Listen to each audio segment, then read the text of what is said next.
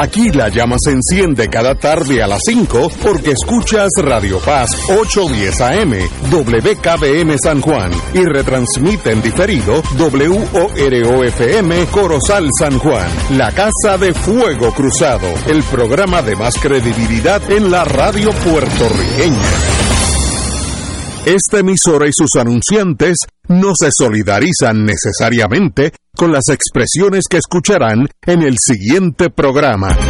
Son las 5 de la tarde, hora de escuchar Fuego Cruzado, el programa de más credibilidad en la radio puertorriqueña, en las voces de Ignacio Rivera y sus panelistas invitados con su discusión política dinámica e incisiva de los acontecimientos más importantes del momento. Fuego Cruzado comienza ahora.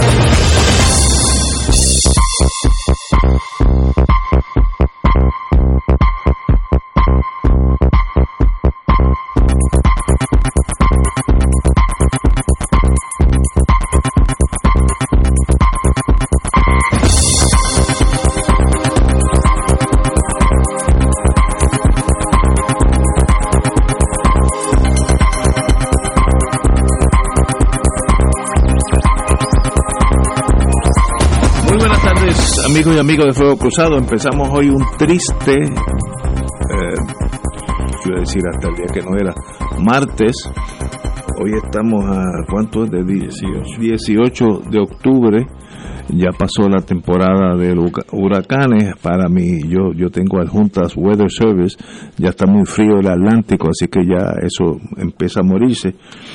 Pero empezamos hoy en el programa de hoy con una nota trágica, muy triste, Alejandro Torres Rivera me alertó a las 6 de la mañana que nuestro amigo y colega de, los jueves, eh, Edgardo Román, expresidente del Colegio de Abogados, abogado de prestigio, amigo, buen padre, buen amigo, buen todo, esos puertorriqueños que siempre llevan una sonrisa en la boca y caminan por la vida haciendo el bien murió inesperadamente ayer a los 61 años de causas naturales, eh, un ataque al corazón fulminante. Así que Edgardo Román, pues este próximo jueves, que será para mí también muy difícil llevar a cabo ese programa, eh, estará con nosotros en espíritu, pero no, no aquí presente. Yo conocí muy poco a Edgardo Román, excepto el último año que estuvo con nosotros, Sé de que fue presidente del Colegio de Abogados, fue un, año, dos años muy, muy bonitos, muy fructíferos. Y hoy, de casualidad, almorcé con el juez El Pi, juez del circuito de apelaciones, quien me dijo que dijera que el único presidente del Colegio de Abogados que ha invitado a los jueces federales a, tornarse parte integrante del Colegio de Abogados fue Edgardo Román, lo cual habla extraordinariamente bien de él. Y dijo que sí, ellos fueron y trataron de integrarse en el sentido de dar conferencias, etcétera, lo cual demuestra su visión de vida más allá de las tribus pequeñas, sino que era presidente del colegio y así actuó. Así es que a mi querido hermano eh, Edgardo Román, eh, de verdad se me hace muy difícil despedirme de ti, pero la vida es más de, los deseos de uno. Así que, Edgardo, que en paz descanse con tu familia, con tus hijos. Acá rato aquí en los en las pausas hablaba de sus hijos. Hay uno o dos que están por Estados Unidos. Hablaba siempre, en los ojos se le veía el orgullo de ser padre de esos hijos. Así que, Edgardo, está con nosotros siempre. Y este jueves, como dije, será más difícil para mí estar aquí. Ignacio, yo me uno a tus expresiones sobre Edgardo. Buenas tardes a todo el pueblo que nos escucha. Pero ciertamente es sumamente pesado poder eh, llevar a cabo la tarea que nos corresponde para hoy ante la inesperada partida de un gran amigo, un gran colega, un gran ser humano. De Galdo Román recuerdo, Galdo Román Espada, que siempre estuvo activo dentro de la fila del Colegio de Abogados de Puerto Rico antes de ser presidente del colegio. Y fue partícipe desde la delegación de Río Piedra a la cual él pertenecía en distintas ocasiones como miembro de su junta directiva, creo que en alguna ocasión también la presidió. Estuvo y, fue parte y miembro de distintas comisiones dentro del Colegio de Abogados y Abogadas de Puerto Rico. Entre ellas estuvo en la comisión, si mal no recuerdo, de, Derechos Civiles. Estuvo y presidió también la comisión eh, contra la pena de muerte del Colegio de Abogados, en la cual hizo una gran tarea. Eh, haciendo presente esa comisión del colegio a nivel de toda la nación puertorriqueña, incluyendo haciendo actos de presencia en casos importantes donde se, debatía la posibilidad de la imposición de pena de muerte en el Tribunal Federal del Distrito de Puerto Rico. También eh, Edgardo, desde esas gestiones y dirigencias en el colegio, crea y funda la coalición puertorriqueña contra la pena de muerte. Eh, Edgardo fue un colaborador incesante. Vino a la presidencia del Colegio de Abogados en el bienio del 18 al 20, 2018 al 2020. Y tuvo una tarea titánica como han sido todos los presidentes del colegio, pero con un acento particular, todos los presidentes que les han tocado presidir al colegio luego del 2010, en que el colegio sufrió uno de los atentados más fuertes contra su integridad, que fue la descolegiación, aprobada por el, gobierno de Puerto Rico entonces y avalada por el Tribunal Supremo de Puerto Rico. Eh, ciertamente, y digo con acento particular porque son compañeros y compañeras que se han unido a la presidencia del colegio para unar esfuerzos para mantener vivo al colegio, para mantener una matrícula saludable dentro del colegio. Y, dentro de esos compañeros y compañeras hay que destacar, entre ellos, la labor de, de Edgardo Román Espada. Edgardo Román Espada estuvo también como invitado especial de la Junta de Directores de la Fundación del Colegio de Abogados y Abogadas de Puerto Rico Incorporado, que yo me honro en presidir, junto al compañero Alejandro Torres Rivera. Y Edgardo también eh, demostró ahí con su talento y sus iniciativas un trabajo extraordinario para la fundación, al extremo de que en esta pasada asamblea del Colegio de Abogados y Abogadas de Puerto Rico en septiembre, en un hotel de Isla Verde, nosotros como institución, Fundación Colegio de Abogados y Abogadas, tuvimos presencia con una mesa donde pusimos afiches, libros y una rifa de una cena en el restaurante del colegio para levantar fondos para un fondo catastrófico que se creó en la fundación para auxiliar a abogados y abogadas en momentos de dificultad económica con asuntos de precariedad y asuntos importantes para su salud o para preservar su, su título, su educación jurídica, etcétera. Y esa actividad fue llevada a cabo en gran medida y tuvo un éxito extraordinario en gran medida a esas iniciativas que tuvo Edgardo, a quien se le comisionó en la fundación el comité de actividades y fue el que creó todo, alquiló el espacio, eh, eh, buscó las sillas, este, mandó a hacer el banner eh, de la fundación, todo, él todo lo hizo realmente. Así que tenemos una gratitud inmensa y un dolor inmenso por su partida, partida inesperada. La única, la única forma que uno puede tratar de digerir esto es que tal vez como un ser humano de luz, no tuvo que padecer camas ni enfermedades prolongadas. Su tránsito fue uno corto y en ese sentido, pues que nos sirva por lo menos de fortalecimiento, ¿verdad? Pero es indudablemente una ausencia difícil de poder asimilar. Eh, y lo que dice el, el juez El Pi es correcto para contextualizar la cosa dentro de la historia real del colegio, yo necesito precisar y con el mayor respeto, sin ánimo tampoco de crear ningún tipo de controversia en lo absoluto. Nos eh, tenemos un gran respeto y admiración hacia el juez El Pi. Eh, pero queremos recordar que para el tiempo 2008 a 2010 en que este servidor presidió el colegio, yo tenía una solicitud de una de las juezas de distrito del Tribunal Federal solicitando la inactivación como miembro del colegio por lo impráctico que le resultaba, porque ejerciendo el cargo, pues le era imposible estar participando de cosas en el colegio y demás. Pero ¿qué ocurre? Que cuando llega el momento de ese ataque al colegio, donde está la cosa de la descolegiación en boga, se están aprobando los proyectos de ley, se va a firmar la ley, etcétera, recibo una avalancha de solicitud de cese de membresía de jueces del Tribunal de Distrito Federal. Me acuerdo.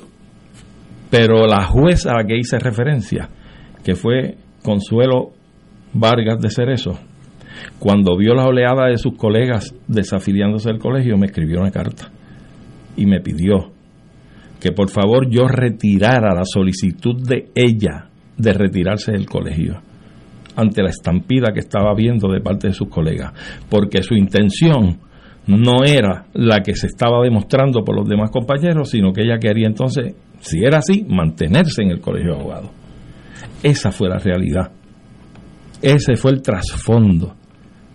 Pero nunca nadie, en el colegio nunca han estado las, las puertas cerradas para nadie, ideológicamente hablando. Que se recuerde que el Partido Nuevo Progresista, de donde surge las reuniones donde se daban para crear ese programa de partido, esa plataforma y las estructuras del partido que fueron llevadas a una asamblea, fue en el Colegio de Abogados de Puerto Rico, donde se reunieron en la década del 60, para los años 67-68.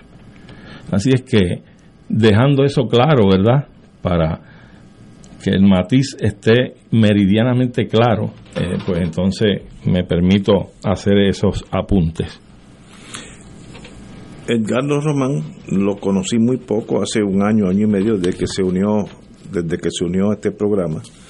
E inmediatamente enamoró a todos nosotros, desde Willy a mí. Yo no lo conocía, yo no sabía ni de qué partido era y, eso es irrelevante. Pero siempre fue colegiado.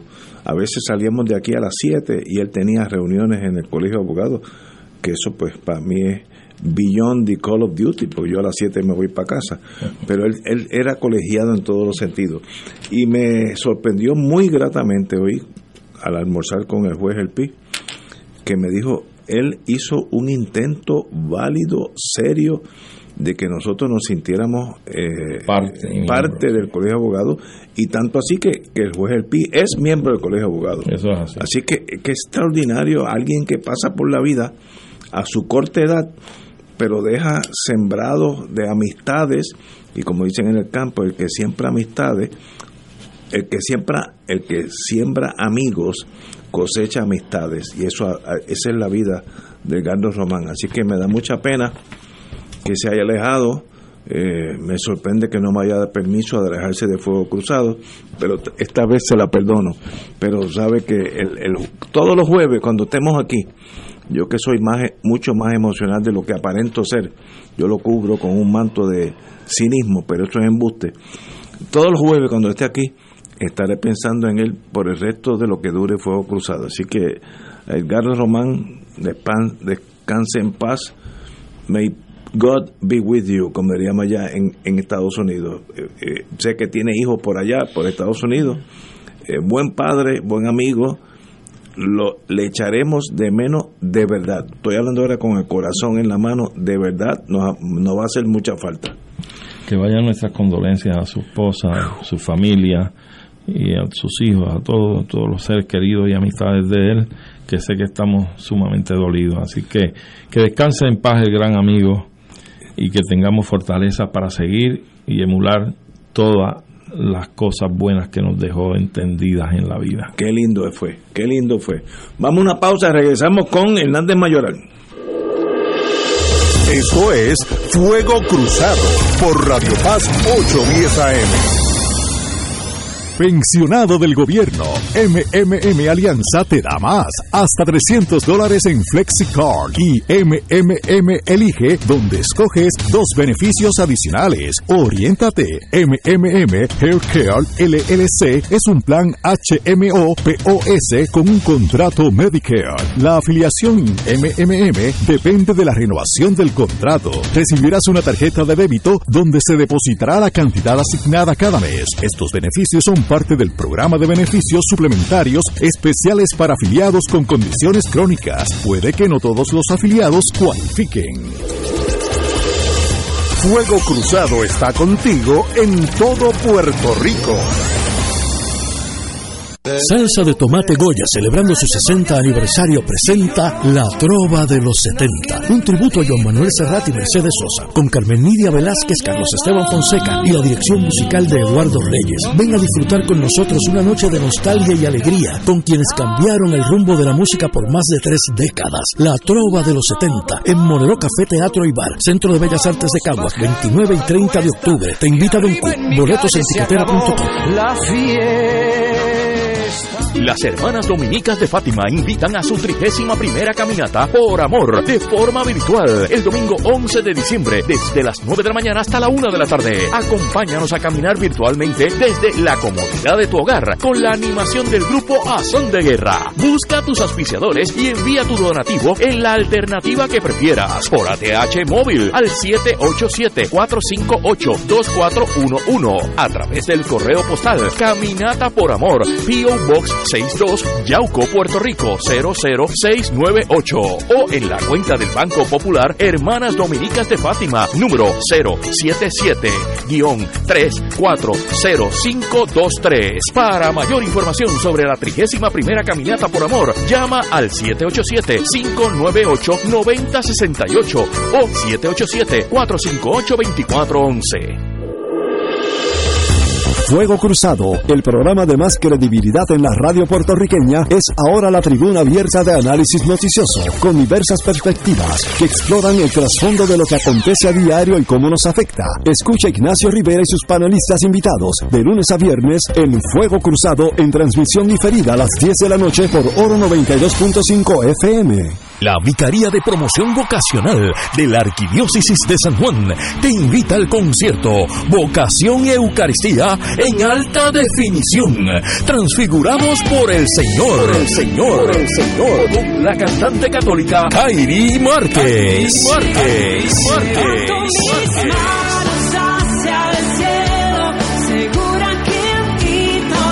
En la parroquia María Auxiliadora de Cantera, sábado 29 de octubre, 7 de la noche, con la participación especial de Joseph Full of Him y otra sorpresa. Disfruta de una experiencia que edificará el espíritu. Adquiere tus boletos en Ticket Center llamando al 792-5000 o en tcpr.com. Tairi Márquez en Puerto Rico. No, no, no te la puedes perder.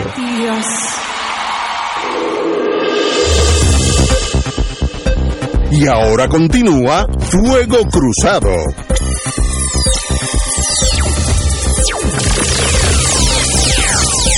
Amigos y amigas, tenemos en el teléfono al hermano mío menor, porque oye, todas las personas con que yo hablo ya son menores de edad, eso quiere decir algo, eso que ahí hay una, una, mala señal. Pero tenemos a nosotros a don José A. Hernández Mayoral. Muy buenas tardes, compañero.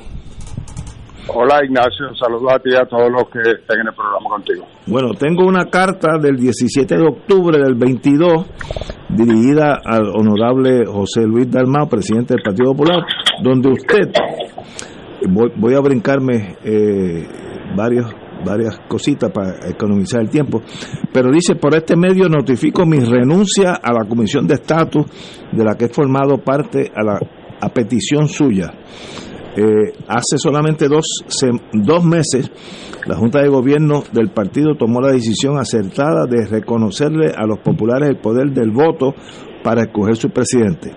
Este viernes pasado, esa misma Junta aprobó una resolución para cancelarle el ejercicio al voto a los populares y, y en vez repartirse la dirección del partido entre miembros de la propia Junta del instrumento aprobado, el partido será regido por un comité que a mi juicio y pienso que a también de los populares carecerá de legitimidad. Ese sentir me obliga a darme de baja de la comisión. Bueno, pues con, esa, a lo cual usted no puede hacer comentario porque es su carta a, don a honorable José Luis Dalmao. ¿Qué está pasando en el Partido Popular? Vamos más allá de la noticia eh, inmediata. ¿Qué, ¿Qué, qué, está sucediendo? Bueno, lo, lo, lo que está sucediendo, que es lo que yo protesto en esa casa, es que aquí se había, perdón, dar para atrás. El reglamento del Partido Popular dispone que el término de la presidencia, luego de una derrota electoral, ¿verdad? Que dura hasta el segundo año del cuatrenio. Es decir, el término de José Luis Dalmao expira por reglamento en diciembre. Eh, a esos efectos, ese, la Junta de Gobierno había tomado la determinación de convocar a una elección de todos los populares para febrero y que fuésemos los populares los que escogiéramos al presidente del partido, que sería presidente hasta que se nomine candidato a gobernador. Eso es como, como están las reglas ahora en el partido. Eh, ellos, la Junta, se reunió el viernes y decidió que se debía cancelar la elección de febrero y que el presidente del partido, que es uno de los potenciales aspirantes en esa elección, con por lo menos dos más, que se cancelara la elección y permaneciera el presidente hasta diciembre del año que viene y entonces entrara eh, ahí una, un comité de nueve miembros, compuesto por miembros de la Junta de Gobierno, o sea, es por ellos mismos. Entonces, para instrumentar eso, tienen que enmendar el reglamento. Pero qué, ¿cuál es mi queja? ¿Cómo? Dos, tiene dos niveles. Primero, ¿cómo, si tú me has reconocido a mí el voto para escoger el nuevo presidente del partido en febrero, ahora, dos meses después, me lo quita y, y buscas enmendar el reglamento para tú quedarte como presidente del partido por un año más eh, y, es como decir voy a cancelar la elección y por enmienda al reglamento yo gané la elección. Eh, y, eso no, no está bien no, no está bien. Entonces eh, yo no creo que es aceptable que alguien utilice una posición de poder para cambiar las reglas con el fin de permanecer en el, en el poder. Eso, eso para mí no es aceptable. Yo creo que Dalmao no entendió que eso es lo que estaba haciendo. Ustedes pueden diferir en sus análisis si, si eso fue con toda la intención de apropiarse del poder por un año. Allí entran en 20 eh, eh, eh, discusiones de que no tenemos tiempo para hacer la elección, no hay chavos para hacer la elección, esto o lo otro, y se han inventado una solución cuyo efecto es un incumbente eh, cancelando una votación para un efecto de que de que fuese como si él la hubiera ganado. No la, no tiene que ir a la elección porque enmiéndola el reglamento y es como si la ganara. Y eso no puede ser. Entonces, por eso es que yo planteo al final de la carta, lo que tú leíste, que para mí, a partir O sea, una vez, si se instrumenta eso, para mí, esa dirección del partido carecería de legitimidad, porque es el producto de esta maniobra y yo no puedo formar parte en ese momento cuando no le esté reconociendo legitimidad a la dirección del partido. Y por eso opté por renunciar. Wow. ¿Qué efecto tiene esto en el mundo práctico eleccionario para el Partido Popular? Bueno, mi, renuncia no tiene ningún efecto práctico en el mundo eleccionario, excepto que yo no estaré en la comisión, ¿verdad? Sí, pero...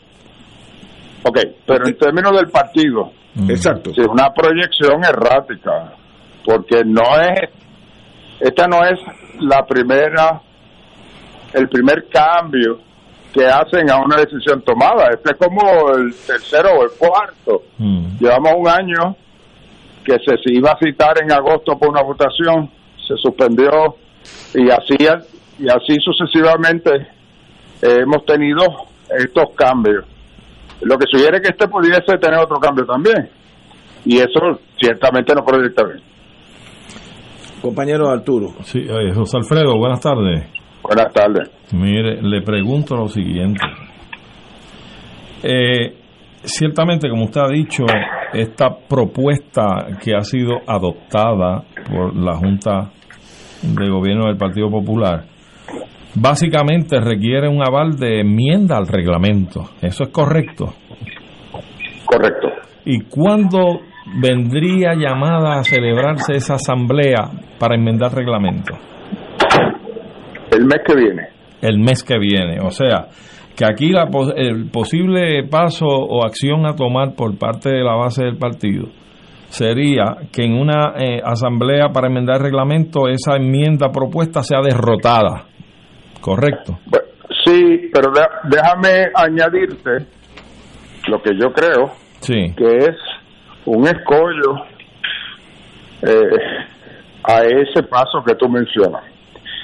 Lo que se presentó, hasta donde yo sé, Mm. en la Junta de Gobierno fue como unos lineamientos. O sea, allí nos dijeron, eh, proponemos que se miente el artículo 72 Exacto. para que se elimine la línea tal y se sustituya por esta otra. Allí se presentó la idea que se eh, elimine la votación, se cree este comité, se extienda la presidencia hasta, hasta diciembre del año que viene, sin identificar los artículos que se tendrían que modificar para implantar eso. O sea, Entiendo yo, entiendo yo, que para tú llevar a una asamblea de reglamento una recomendación de enmienda de la Junta, la Junta tiene que aprobar los las enmiendas específicas que se le van a presentar a la asamblea. y circular. No que Y sí. Bueno, no hay que, que la voten, Eh, sí. o sea, que voten cuáles son las enmiendas que se le va a presentar a la asamblea. Correcto. Eso no es lo que votaron el viernes pasado. Mm. O sea, ahora mismo, entiendo yo, hay unas instrucciones que el secretario del partido tiene que tomar y transformar en enmiendas específicas al reglamento. Entonces, que, que la Asamblea va a votar por las enmiendas redactadas por el secretario del partido según su interpretación de, de, de lo allí decidido, sin que la Junta vote específicamente por las enmiendas. Eso me parece a mí irregular, pero no me sorprende que procedan de esa manera irregular. Bueno, como quiera, la pregunta iba dirigida por lo siguiente. Porque como el reglamento mandata que luego de las elecciones y sufrida una derrota, la presidencia habrá de seleccionarse nueva al término de dos años de ese cuatrienio, o sea, a fin del año corriente, 2022. De no surgir esas enmiendas claramente expuestas para votarse en asamblea y aprobarse o derrotarse, eh, me imagino que surgirá una resolución presentada en asamblea indicando que se lleven a cabo las elecciones en diciembre o en noviembre del 2022. Eso es correcto. Okay. Y lo cual lo cual presentará el- un problema nuevo, porque la única manera de hacer eso en tan corto plazo Mm, sería hacerlo a través de una asamblea general. correcto. La razón, porque no pueden convocar una elección del pueblo en cuestión de un mes, ¿verdad? Claro, bien. Eh, sí. pero no querían. Eh, la razón para no hacerlo por asamblea de pueblo, de, por asamblea general, en parte, es porque no se ha reorganizado el partido y no tiene eh, los delegados a la asamblea general renovados. Mm, Y entonces se entendió que era mejor pues que votaran los populares directamente. Bueno, pues va a tener el problema. Si, si derrotan la enmienda eh, y tienes que cumplir con el reglamento, exacto. pues vas a tener que hacerlo con los delegados, creo. Y eso no va a ser de satisfacción de las personas a quienes se les dijo que iba a ser por voto directo y comenzaron a hacer campaña a esos efectos. Eh, esto es complicado lo Sí. que está lo que está sucediendo. Creo que Yo tiene. no te puedo decir, Sí. como no hubo radicación de candidaturas todavía, tal vez no tenían un derecho adquirido, lo que fuera, pero, pero ciertamente si se derrotan las enmiendas, y quiero añadir, no todo lo que discutieron el viernes es malo, y son múltiples enmiendas al reglamento. Yo creo que las deben llevar a votación separadamente, no englobarlas, Claro. porque entonces chantajeas al elector diciéndole, ah, tú no quieres que tengan tal grupo representación en la Junta de Gobierno porque le vas a votar que no. No, no, no. Yo, yo quiero que ellos tengan representación. Yo lo que no quiero es que me cancelen la elección para presidente. O Correcto. sea, que, que la separen, que la separen. Bueno, eh, aparentemente el Partido Popular tiene un gran problema que resolver Pues, sin duda. en términos procesal, claro. Y, Eh, pero y empezando por el que yo te digo, Claro. a mí me parece irregular si no la Junta no ha votado enmiendas específicas, el lenguaje de las enmiendas. Yo no creo que le puede someter ese lenguaje a una asamblea.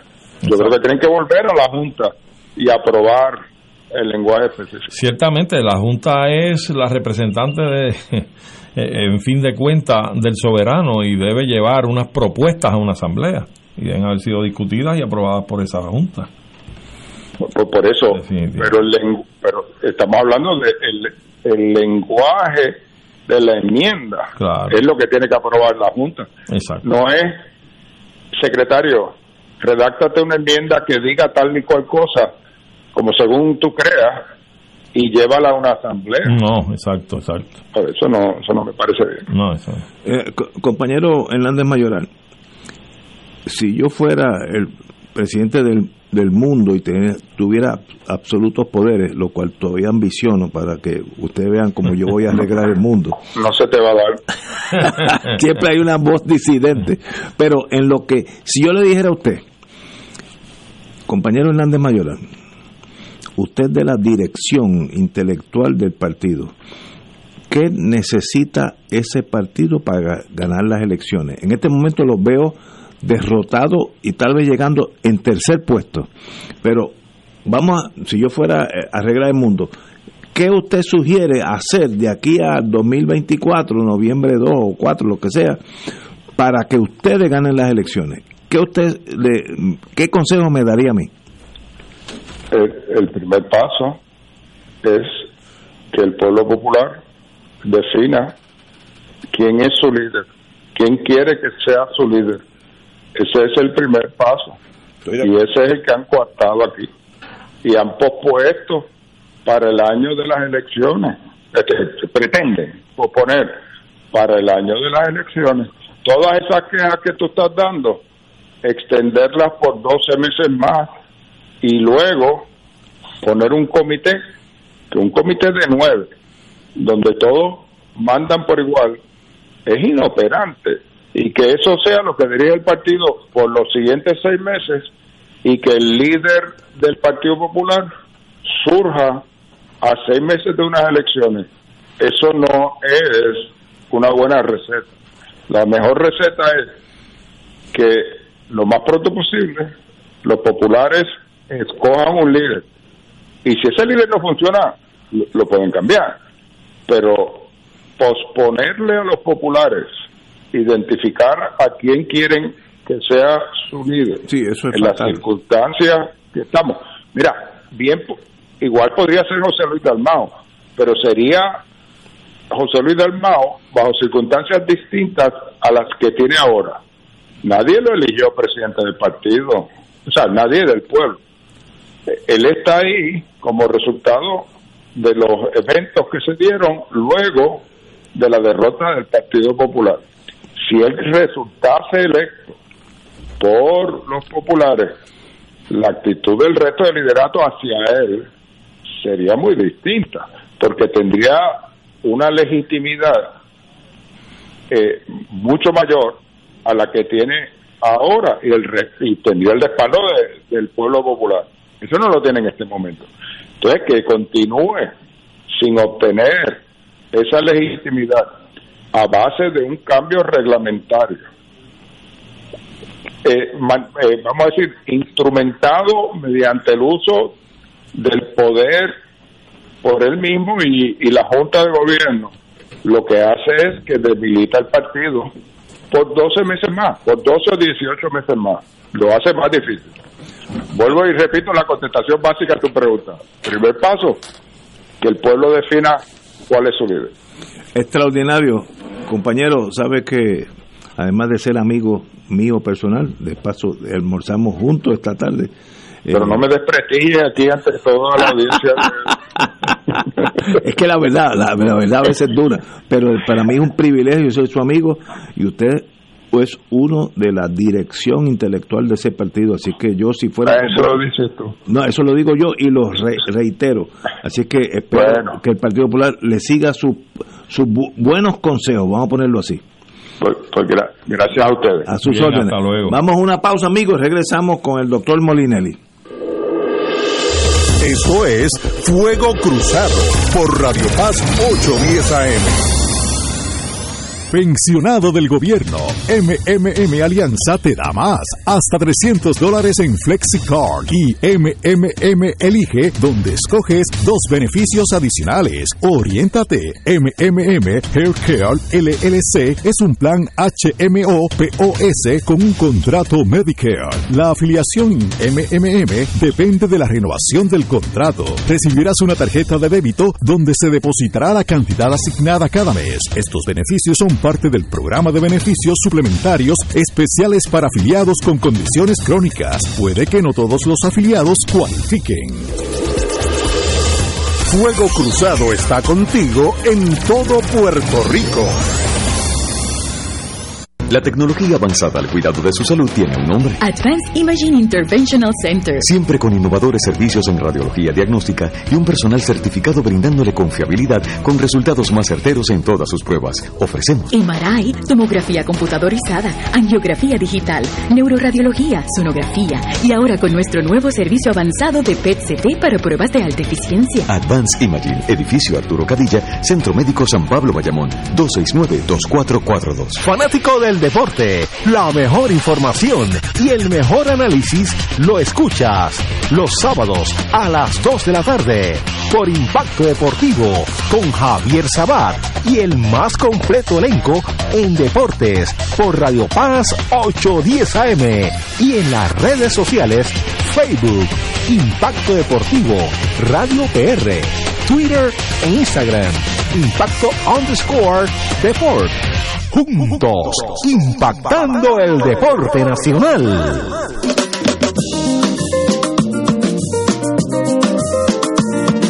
Los días transcurren y tú siempre conmigo. Si llueve, si truena o si sale el sol, tú siempre me das tu buena energía. Eres música, risa, la voz que pone a pensar. Así es la radio de mi país,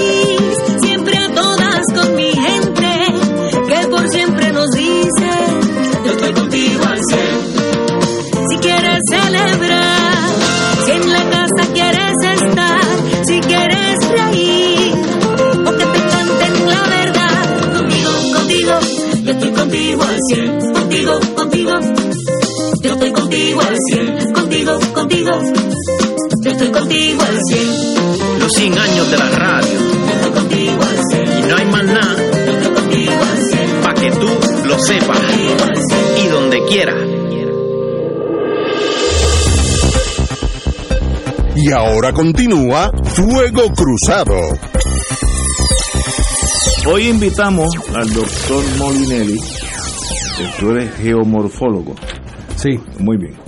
Eh, y cuando leímos esta noticia esta mañana, proponen privatizar la operación del Parque de las Cavernas de Camuy, pues me viniste a la mente. Yo no sé mucho de ge- geomorfología, no, no mucho, no sé casi nada, pero el alcalde dice que es la única forma de echar eso para adelante porque necesita el dinero para operar esta operación. Yo no sé, primero, antes que todo, doctor, ¿qué son las cavernas de, Camuy? Vamos a empezar de lo básico. Mira, este, el Parque de las Cavernas de Camuy está ubicado en lo que se conoce como el sumidero de tres pueblos. Y es tres pueblos porque hay tres municipios que colindan en el punto central donde está esa depresión cerrada que es el, el- sumidero de, de- de tres pueblos. Eh, eso es una estructura que en donde el techo de una caverna gigantesca, producto de la erosión subterránea del flujo milenario del río Camuy, que recoge las aguas desde la vertiente septentrional o norte de la cordillera central y las encausa a través de un sistema de cavernas en el cual termina desembocando donde está el río Camuy, allí en el límite entre Atillo y Camuy. Pero ese es un río que viene con una trayectoria, con segmentos totalmente eh, debajo de la tierra.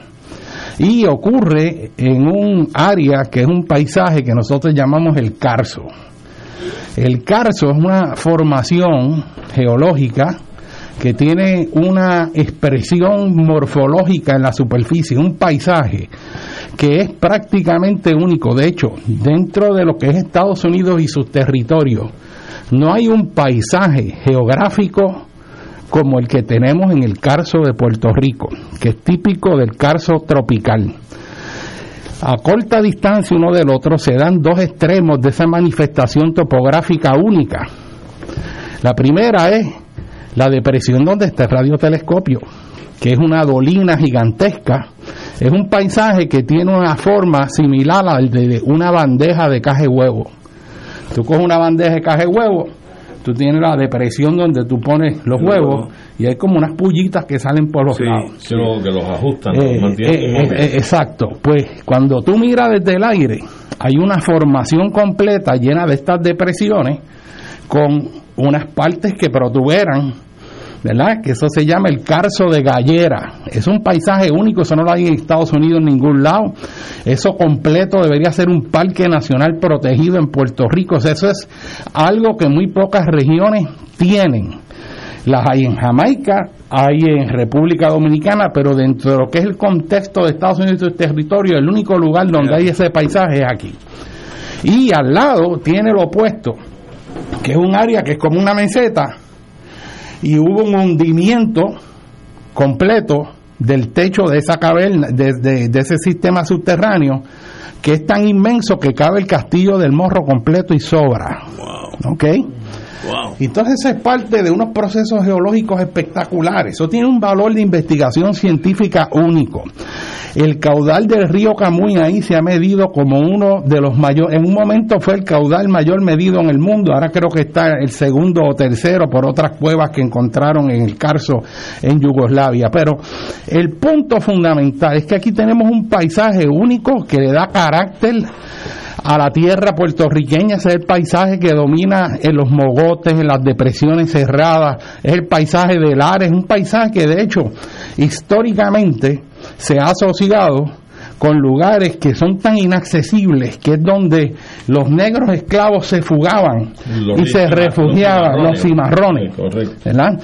Y era tan inaccesible el área que tú puedes ahí estar moviéndote y, y hay una hondonada en el otro lado y tú no ves quién está ahí. De hecho, en Vietnam, en Vietnam del Norte, que tú conoces bien aquello allá, ese paisaje kárstico fue clave. Desgraciadamente. Fue clave. Y de hecho, muchas de las de las áreas para sobrevivir en Vietnam del Norte de los bombardeos eran precisamente los sistemas cavernosos del Carso de Vietnam. Eso es correcto. Este, entonces, esto es un paisaje que tiene unos recursos hídricos extraordinarios. El potencial turístico que tiene ese paisaje es espectacular y ha sido subutilizado por muchas décadas. Eh, esto se hizo inicialmente de forma muy exitosa cuando se abrió el Parque Las Cavernas, ahí trabajó el licenciado José Martínez Oquendo adiestrando este, eh, guías de, de, del parque, se trabajó con la Sociedad Espeleológica, este, el proyecto de ley, de hecho eso ya se había investigado por espeleólogos que venían de Estados Unidos a Puerto Rico como los Gurney, que escribieron varios libros de todos estos sistemas subterráneos. Este, ahí trabajó Norman Bebe, Talia Bebe, o sea, un montón de espeleólogos puertorriqueños, no los voy a mencionar porque la lista es larga, pero esto tiene un valor histórico, es parte de la esencia cultural del puertorriqueño y cuando un puertorriqueño va allí y ve la majestuosidad de la escultura hecha por la naturaleza puertorriqueña, se queda con una sensación de respeto profundo por esta tierra. La magnitud de ese paisaje, de las estalactitas, las estalagmitas, oír el, caudal del río Camuy eh, en esa área, todo el valor ecológico, toda la ecología de las cuevas que hay ahí, donde hay organismos que perdieron la pigmentación porque son transparentes, porque han estado en la oscuridad por tanto tiempo, que han desarrollado este, eh, evolutivamente características para vivir en, en todo ese mundo. Ahí tú tienes sistemas también donde hay murciélagos que son esenciales para controlar los insectos, que tienen un valor ecológico extraordinario y que la gente desconoce.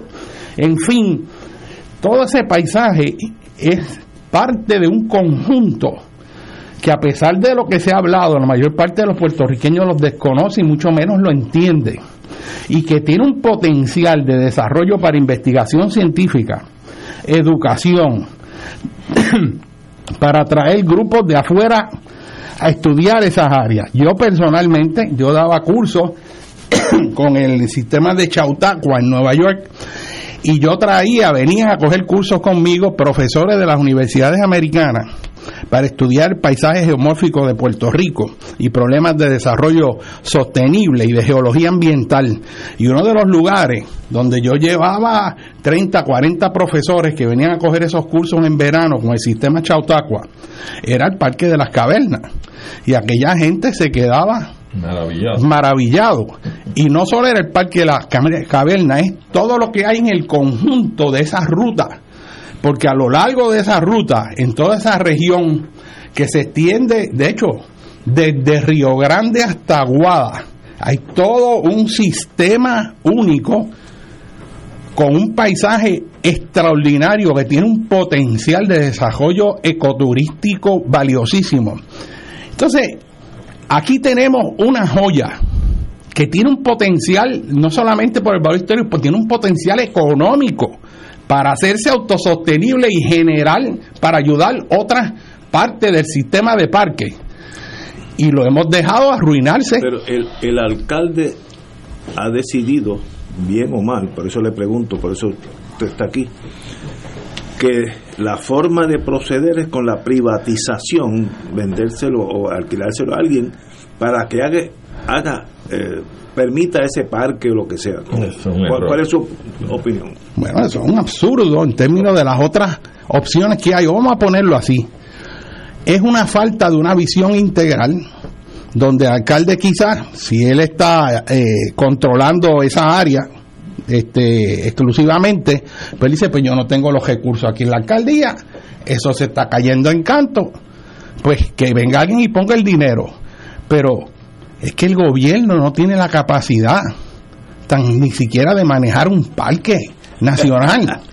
Y entonces tú lo ves esto enmarcado dentro de un proyecto más amplio, que es lo siguiente, que entregamos el aeropuerto a una compañía privada porque resulta que los puertorriqueños no podemos mantener los inodoros limpios, ni, ni pasar mapo por los aeropuertos, ni mantener un área de circulación de personas coherentemente. Y que dejaba 80 millones como quiera. Y, exacto. Y entregamos también a compañías de Wall Street las autopistas para que las manejen, porque resulta que los puertorriqueños que hicimos las carreteras con las autopistas no podemos arreglar los hoyos. Y es que los puertorriqueños aparentemente somos incapaces de todo, pero simultáneamente, concomitantemente, nos llenamos la boca de los ingenieros de la NASA que los vienen a buscar aquí. Entonces, hay una hay una es como un mundo bipolar, que por un lado los puertorriqueños somos la cosa más extraordinaria y de hecho los logros que hemos tenido los puertorriqueños cuando nos hemos propuesto hacer y hay un gobierno con visión que pone a la gente inteligente a gobernar son extraordinarios pero cuando hay gobiernos corruptos sin visión que ponen a dirigir las agencias y a desarrollar la visión de país a los incompetentes, los incompetentes, como son incompetentes, lo que hacen es poner a otros que le hagan el trabajo y por eso lo privatizan. Y crean las condiciones para que estas, estas joyas de nuestra patria colapsen para entregarse los intereses privados para que hagan fiestas de cumpleaños, para que hagan fiestas de boda. Y aquí tenemos, o sea, esto es como, como tú coger, este, imagínate los parques nacionales de Estados Unidos, dárselo al Burger King, este, o el Yellowstone Park, este, para que pongan allí, este, este, caballo de cajera para que todo el mundo vaya a apostar. O sea. Y una pregunta, doctor, precisamente ante este problema que plantea esta situación de las cavernas y el cuestionamiento que hace Ignacio y la explicación que usted da, pregunto yo, ¿sería factible la posibilidad de que un parque como este de las cavernas de Camuy pudiera estar en manos de un consorcio educativo como la Escuela de la Universidad de Puerto Rico, la Asociación de Paleontológica, etcétera, etcétera, que pudieran encargarse de, mantenerlo y que como es autosuficiente le pueda dar y proveer los recursos para mantener esa Mira, mira, en términos científicos hay gente aquí muy capacitada para entender toda la ciencia y potenciar eso como un centro de investigación científica y traer todo un turismo de geología. Científico. Científico. O sea, yo mismo, yo he ido a West Virginia, a Tennessee, Kentucky, a coger cursos de calzo cuando era estudiante. Y tú te metías dos semanas completo allí en un adiestramiento full estudiando, explorando, metido en las cuevas y eso y eso, generaba una economía allí del cará. Eran centros de estudio de calzo y estaba preparado para eso. Iban gente de todos los lugares del mundo. Nosotros, eso se puede hacer. De hecho, el que nada más que durante el año escolar los niños de Puerto Rico visiten esas, esas cavernas con tanto fondo que hay de la Fundación Nacional de Ciencia y fondos para enseñanza de ciencia y tecnología, lo que llaman STEM, Science, Technology, Matemática, todas estas áreas. Hay fondos para tú llevarlo, mira, con tú nada más llevar 40, 50 mil estudiantes al año a que vayan allí, que paguen 10, 15 dólares la entrada, 20 dólares, que hay fondos federales para eso. Ahí tú tienes una generación económica y están aprendiendo sobre la química de cómo se forman las cuevas, sobre la ecología de las especies que viven en la escuela y cómo mantienen los balances en las cuevas y cómo mantienen los balances ecológicos aprenden eh, a respetar su propia tierra y darle valor, le sube el orgullo propio, la autoestima de saber que está en un país que, tiene cosas extraordinarias. ¿Se entiende? O sea, eso tiene muchos elementos clave. La ruta de turismo allí, allí tú, si tú tienes imaginación, un administrador como, como creo que esto empezó con la autoridad de terreno, este, y, y, al, inicio eso funcionó extraordinariamente. Se hizo también que se adiestraron la gente que vivía allí en el barrio alrededor y eso eran los guías. Yo recuerdo una guía que era una persona extraordinaria, este, a Edna, Edna Pérez, que aquella mujer de Lares allí, te daba un tour de esa cueva y te explicaba. Y tú veías el orgullo de esa mujer de Lares explicando sobre su tierra y los valores. El, alcalde indicó hoy que necesita 30 millones de dólares para rehabilitar esa caverna. Eh, eso sería, eh, bajo la tesis de ustedes, que yo, yo endoso también, sería más recomendable que fuera del Estado, no de Camuy, sino del Estado. Bueno, yo creo que Puerto Rico no puede, no puede seguir vendiéndose. Aquí se está vendiendo la patria. Aquí estamos vendiendo todo. Ahora, los recursos de dónde salen. ¿De dónde pues mira, salen esos 30 millones? esa área quedó destrozada por el huracán. ¿Dónde están las propuestas que se hicieron a FEMA para reconstruir los centros de guía, para reconstruir todos los daños que causó la infraestructura en esa área? Si eso fue parte del, del, del problema del desastre. Pues ahí hay fondos para todo eso. De hecho, gran parte de los fondos de FEMA, a donde ha ido a parar, es a los daños a facilidades recreativas.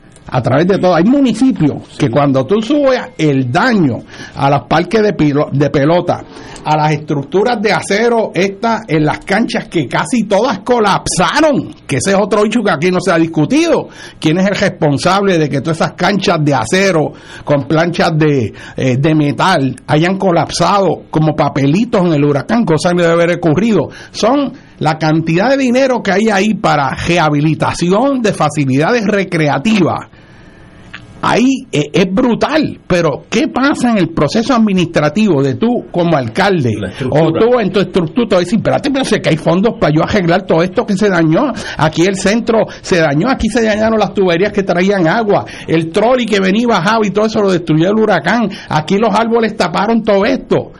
Pues tú no te puedes quedar mirando para el cielo y decir, ah, el municipio está que, pues, bien, pero busca la fuente, busca la fuente, hay fundaciones este, que, que, que te dan fondos para, para rehabilitar todo eso. Y además tú puedes fomentar todo un desarrollo económico aliado a eso, que es, por ejemplo, tú puedes llevar guagua de turistas que van en un paisaje cultural, que después de hacer el recorrido por las cuevas, allí hay una facilidad donde van a tener un lechón asado con ajo con gandules, con medio mundo, para que tengan una comida criolla.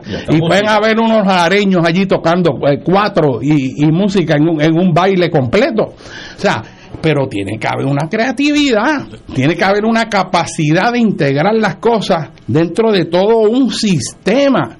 Es más, y el río Camuy también. Tú puedes ir y navegar en botes hasta la desembocadura a partir de cierta área. O sea, que no es meramente estar, estar tú vas allí en camino para allá, tú te paras en Barceloneta y tú coges un imán y las arenas son magnetísticas y tú metes la- el, el imán en la arena de la playa negra y de momento se te llena de, de- de material magnético. Explícale lo que es eso. Eso es una maravilla. En términos de puedes empezar viendo la indio. O sea, o sea, o sea, hay, hay, o sea, hay un montón de cosas. O sea, Who is in charge? ¿Quién está? bueno, pues que no hay nadie a cargo porque no hay visión. el, el ese es el gobierno, problema. el gobierno que desgobierna. O sea, ese, o sea, habiendo tantas, o sea, este es un país donde se hicieron relleno de cajetera con mármol. Porque en vez de ver mármol, que era lo que era, ¿verdad? Del botichino, lo dinamitaron para relleno. Y aquí hay urbanizaciones hechas en depósitos inmensos de arena, de arena silicia, que son arenas puras, con las cuales se hacen nada más las botellas blancas. Aquellas de suero, ¿te acuerdas? Que eran blancas. Eh, eso requiere arena silicia de la, de la pura, pura, que no tenga mezcla con otros minerales. Y ahí se hicieron urbanizaciones en esas áreas. Y aquí hay áreas como el Cerro Las Mesas, con unos yacimientos de, de, de hierro y níquel inmensos que no se pueden desarrollar porque todo está urbanizado y así, o sea, hay hay un mal uso de recursos por la falta del conocimiento y, la inercia. ¿Quién sería eh, recursos naturales del gobierno? ¿Cuál, cuál es la, en teoría, en teoría, sin la práctica, cuál es la Bueno, agencia? debería ser las agencias encargadas del manejo del ambiente, la Junta de Planes, Recursos naturales, que también con el que busquen el apoyo de la universidad que tiene el acervo también, pericial, también, pero todo eso está desagregado. ¿Y quiénes ponen a dirigir eso? No son la gente más capacitada. Los A que ponen políticos. son los que trabajaron en la campaña política y No te ponen un abogado No me que viene eso. de allá de los bufetes de abogados y dice, ah, esta va a dirigir aquí recursos Sí, naturales. Y entonces están ahí para darle permiso a todos los que tengan, vengan ahí y dicen, mira, que yo tengo un proyecto ahí. eh. Ah, pues está bien. Es la privatización contra el, el, el, el manejo de los recursos por el Estado. Mira, te voy a dar un ejemplo. Cuando yo era estudiante de geografía, nosotros íbamos al auto- edificio Minilla Azul de la Autoridad de Carretera, cuarto piso, oficina de fotogrametría, ¿verdad? Mapas topográficos fotogra- y, y fotogrametría. Allí estaba el ingeniero Carlos Cáceres y Sander Pérez. Y nosotros íbamos allí, eso para los principios de los 70. Y allí nosotros íbamos a aprender con los ingenieros allí a usar unos instrumentos que se llamaban estereoplotter, donde uno podía ver las fotos aéreas en tercera dimensión y empezar a sacar los puntos fiduciales, a interpretar las fotos, entender toda la cuestión de cómo tú bregabas con fotos aéreas.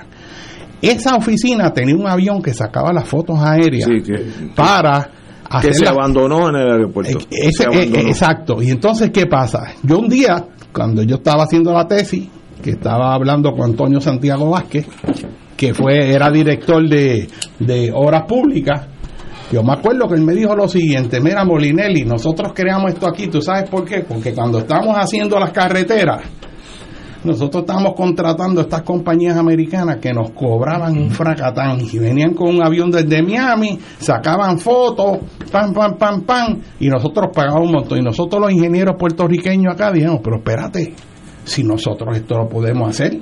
¿Y qué hicieron? Mandaron a adiestrar a varios ingenieros a Suiza. Los suizos eran los que hacían los instrumentos más sofisticados de fotogrametría se trajeron los instrumentos, se adiestró a la gente y esa oficina la dejó el gobierno millones de pesos que de otra manera hubiera estado pagando. La visión era, nosotros los puertorriqueños vamos a hacer, el gobierno va a potenciar sus capacidades, va a desarrollar su inteligencia. Ahora la visión es, no hagas nada, entrega solo a la empresa privada y a los amigos. Es un paradigma totalmente opuesto. Wow.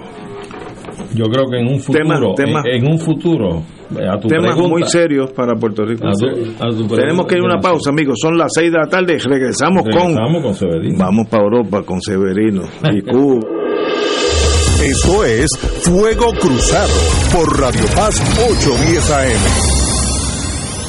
Beneficiario de Medicare Platino, se acabaron los referidos. Ahora, con Triple S Advantage, no necesitas referido para visitar a tus especialistas o hacerte pruebas médicas. Llama hoy y cámbiate a Platino Titán de Triple S Advantage. Platino Titán cubre 38 municipios. Para detalles, vea la evidencia de cubierta. Triple S Advantage es una organización de cuidado coordinado con un contrato con Medicare y un contrato con el programa de Medicaid de Puerto Rico. La afiliación a Triple S Advantage depende de la renovación de contrato. Fuego Cruzado está contigo en todo Puerto Rico.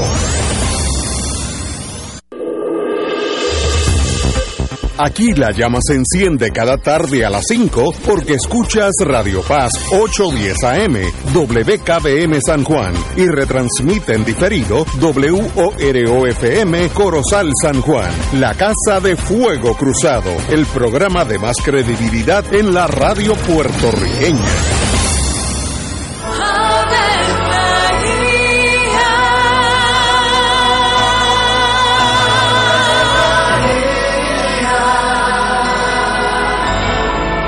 Ángel del Señor anunció a María. y ella concibió por obra del Espíritu Santo.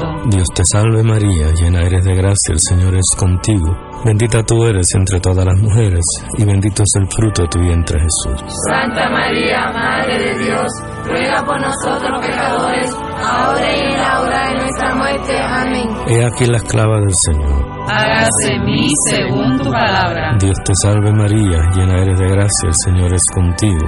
Bendita tú eres entre todas las mujeres, y bendito es el fruto de tu vientre Jesús. Santa María, Madre de Dios, ruega por nosotros pecadores, ahora y en la hora de nuestra muerte. Amén. Y el Verbo se hizo carne. Y habitó entre nosotros. Dios te salve María, llena eres de gracia, el Señor es contigo. Bendita tú eres entre todas las mujeres, y bendito es el fruto de tu vientre Jesús. Santa María, Madre de Dios, ruega por nosotros pecadores, ahora y en la hora de nuestra muerte. Amén. Ruega por nosotros, Santa Madre de Dios. Para que seamos dignos de alcanzar las promesas de nuestro Señor Jesucristo. Oremos. Derrama, Señor, tu gracia sobre nosotros, que por el anuncio del ángel hemos conocido la encarnación de tu Hijo, para que lleguemos por su pasión y su cruz a la gloria de la resurrección, por Jesucristo nuestro Señor. Amén. Gloria al Padre, al Hijo y al Espíritu Santo. Como era en un principio, ahora y siempre, por los siglos de los siglos. Amén.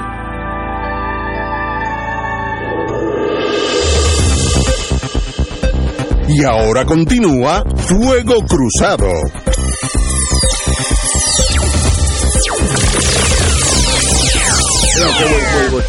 Amigos y amigas, en, en la pausa me tocaron un tema que me, me agradó y es considerar entregarle esas cavernas de Camuy al fideicomiso de conservación, ahora se llama para la, Para la naturaleza. pero es lo mismo, que yo creo que es una, una idea digna de explorar. No estoy diciendo, yo no sé los detalles, pero ¿por qué no? Si ellos se han encargado de muchas áreas de Puerto Rico y lo han hecho extraordinariamente bien, antes de dárselo a Wendy's o a McDonald's. Y que no tan solo lo han hecho para conservar las Sí. áreas, sino para educar como Sí, proyecto excelente, educativo. una buena idea. Ha sido un modelo exitoso. Doctor, Sí, muy, doctor sí. Molinelli, muy, muy buena. Bueno, vamos, vamos a la hora de Severino.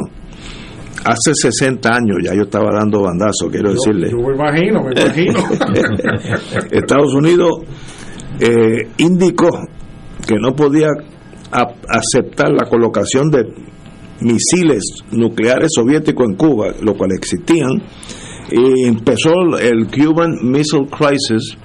Yo me acuerdo, yo era estudiante de la Universidad de Maryland, y me acuerdo los trenes llenos de tanques, y, y- y, bueno, era una pasando hacia el sur, que bajaban de- del norte de Estados Unidos hacia el sur, y nosotros que éramos estudiantes con la inocencia de tener 20 años, o menos, 17, 18, pues miramos aquello con una fascinación, pero fue un momento bien, bien crítico, bien peligroso para la humanidad, y tal vez el compañero no puede hablar de eso, compañero.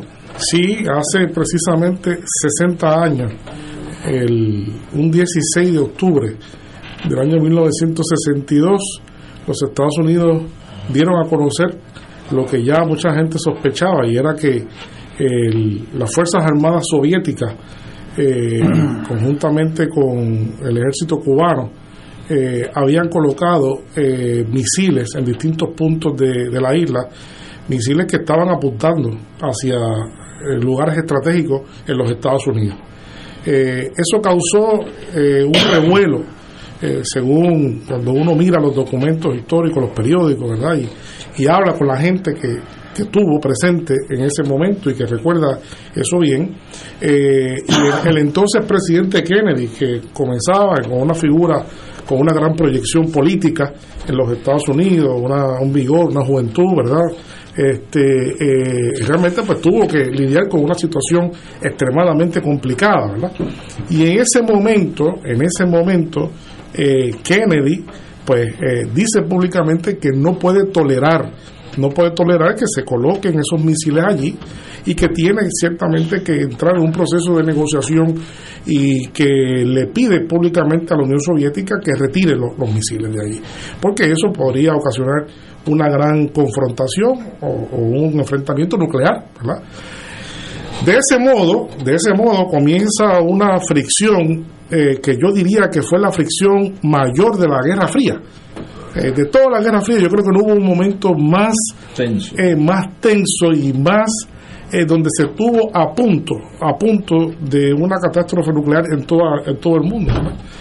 Y entonces entraron en unas negociaciones de tal, mo- de tal manera que finalmente eh, se logró unos acuerdos que yo creo que son ampliamente conocidos. El acuerdo que se logró es que finalmente los soviéticos iban a retirar los misiles eh, nucleares de, Cuba. Los Estados Unidos entonces, en contraposición a eso, eh, decidieron también, que fue la exigencia de, de los soviéticos, retirar misiles que tenían también colocados en Turquía y una base de radar que tenía Estados Unidos en Irán en ese momento. Eh, a cambio de eso, pues eh, la Unión Soviética se comprometía, digo, Estados Unidos se comprometía además a no invadir a Cuba, ¿verdad? un compromiso de no invadir a Cuba. Eh, y esto fue una cosa que duró unos 14 a 16 días.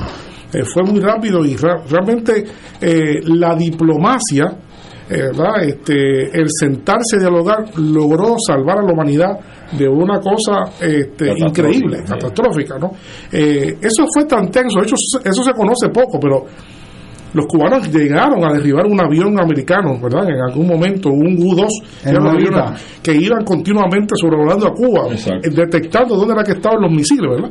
este, Capitán Thompson. El Capitán Thompson. Le metieron un, misil desde Nuevita, desde la base de Nuevita. De Nuevita, de Nuevita, exactamente, exactamente, sí, sí. Que no evitó que lo tumbaran.